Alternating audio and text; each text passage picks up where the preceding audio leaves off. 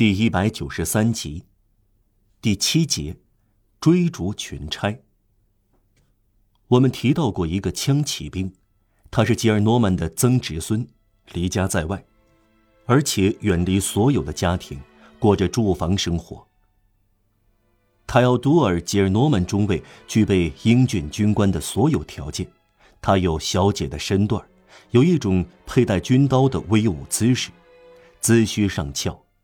他很少到巴黎，次数少的玛丽·斯从来没见过他。两个堂叔侄只知道名字，想必上文已经说过，泰奥多尔是吉尔诺曼姨妈的宠儿。他喜欢他是因为看不到他，看不到会令人设想尽善尽美。一天早上，吉尔诺曼大小姐回到家里时，平日是平静的，现在却非常激动。玛丽·约斯又刚刚向外祖父提出要外出一下，还说他打算当天晚上就动身。去吧，外祖父回答。吉尔诺曼先生耸了耸眉毛，独自说：“在外留宿，一犯再犯。”吉尔诺曼小姐非常困惑的上楼，回到自己房里，在楼梯上发出一句感叹：“哦，太过分了。”还有这句疑问，啊！可是他究竟到哪儿去呢？他隐约看到多少属于不正当的偷情，有个女人躲在半明半暗中，一次约会，一个秘密，他不会反对戴上眼镜瞧个仔细。品味一下秘密，就像看到一场吵架那样新鲜。圣洁的心灵对此绝不会厌恶。虔诚的密室里对丑闻有好奇心，因此他朦胧的渴望了解这件事。这种好奇引起的激动有点打乱了他的习惯，为了分心，他就往自己的才能中逃避。他开始把帝国和复辟时期的一种车轮图案从布上剪下来再绣上去。讨厌的伙计，脾气不好的女绣工。当门打开时。他在椅子上已经坐了好几小时。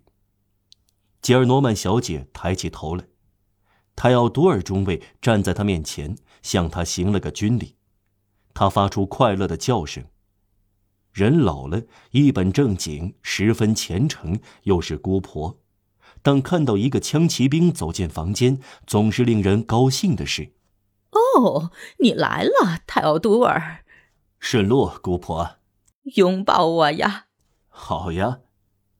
他拥抱了她。吉尔诺曼姑婆走到写字台前，打开抽屉。嗯，你至少待一星期吧。姑婆，今天晚上我就得走。不可能吧？肯定得走。哦，留下吧，我的小泰奥多尔。哦，我求你了。心里想留，但军令不同意。事情很简单，要我们换房。我们一直在莫伦，要把我们转移到加荣，从旧住房地到新地方要经过巴黎。我说过我要去看我的姑婆，这是你的辛苦费。他把十路易放到他的手里。您是说让我快活一下吧，亲爱的姑婆。他要多尔第二次拥抱他，他的脖子让他军服的饰带擦了一下，十分快意。嗯，你是骑马跟团队一起移防吗？他问他。不，姑婆，我是要来看您。我特别准了假，我的勤务兵牵着我的马，我坐一车来。对了，我要求您一件事。嗯，什么事儿？我的表叔玛丽与·斯彭梅西也外出了吗？你怎么知道的？来到这里的时候，我到驿站订了一个下层车厢座位。怎么样呢？有个旅行者已经来订过上层车厢的一个位子，我在本子上看到他的名字。呃，什么名字啊？玛丽·斯彭梅西。坏东西！啊，你的表叔不像你是个规规矩矩的小伙子，真想不到他要在一车上过夜。像我一样。但你是出于责任，他呢是出于放荡。哦，天哪！泰奥多尔说：“对吉尔诺曼大小姐来说，这是出了件大事。他有了一个主意。”倘若他是个男人，他会拍拍脑门他责备泰奥多尔：“你知道你的表叔不认识你吗？不知道，我呀，我见过他，但他不屑注意我。你们就这样一起旅行吗？他坐在顶层，而我坐在下层。啊，这辆驿车开到哪里啊？开到昂德里。马里于斯要到那里？除非像我一样半路下车。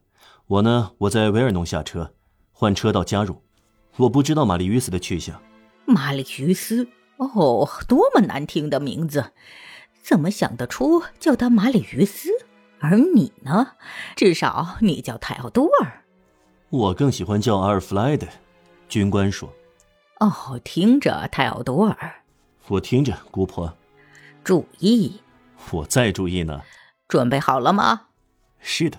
咦，玛丽于斯多次外出。他旅行。啊啊！他在外面过夜。哦哦。我们想知道里面有什么名堂。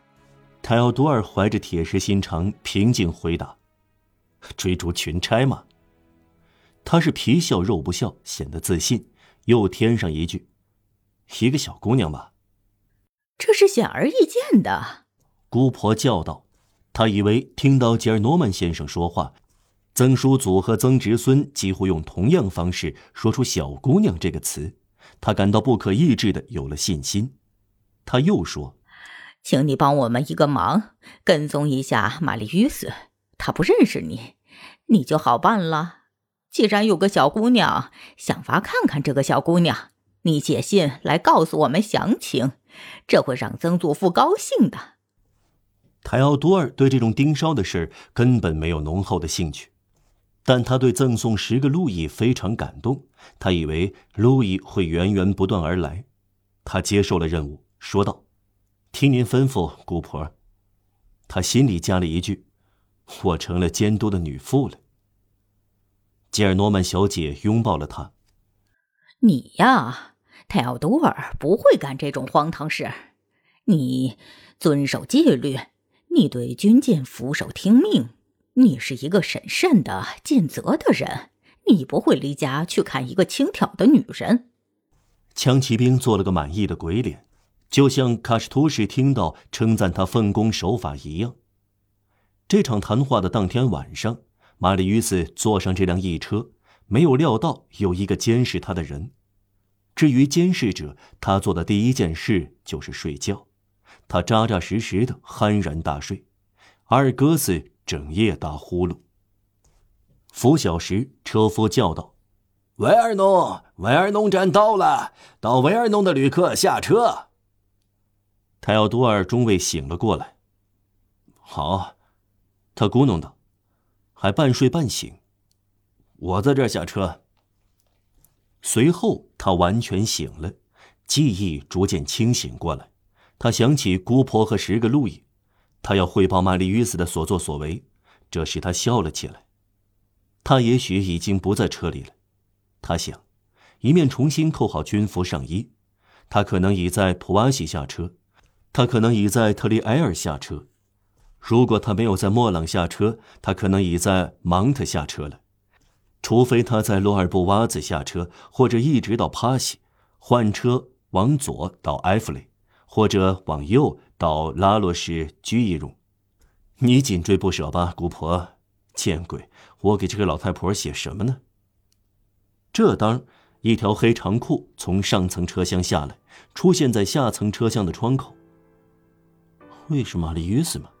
中尉说：“正是玛丽·约斯。”车下有一个农村小姑娘混在马和车夫中间，向旅客兜售花卉。买束鲜花送给您的太太吧，他叫道。玛丽·斯走近他，买下他篮子里最好看的鲜花。这一下，他要多尔跳下车来说：“可挑起了我的劲头啊！见鬼啊！他把这束花献给谁呢？这束花这么好看，是不是要送给一个艳若桃李的女子呢？我想看看她。”现在他不是出于委托，而是出于个人的好奇。就像群犬为自身捕猎一样，他开始跟踪玛丽·于斯。玛丽·于斯根本没有注意到泰奥多尔，一些风雅的女人从一车上下来，他不看他们，他好像不看周围。他真是痴情啊！泰奥多尔心想。马吕伊斯走向教堂，妙极了。泰奥多尔寻思：教堂不错，约会加点弥撒做调料是最好不过了。越过仁慈的天主送去秋波，没有什么更美妙了。玛丽约斯来到教堂，没有进去，而是绕到大殿的后面。他消失在半圆形后殿的墙垛角后。约会地点在外面。泰奥多尔说：“让我们去看看那个姑娘。”他踮起靴尖，朝玛丽约斯拐角的墙角走去。到了那里，他吃惊的站住了。玛丽约斯双手捧住额头，跪在一个墓穴的草丛中。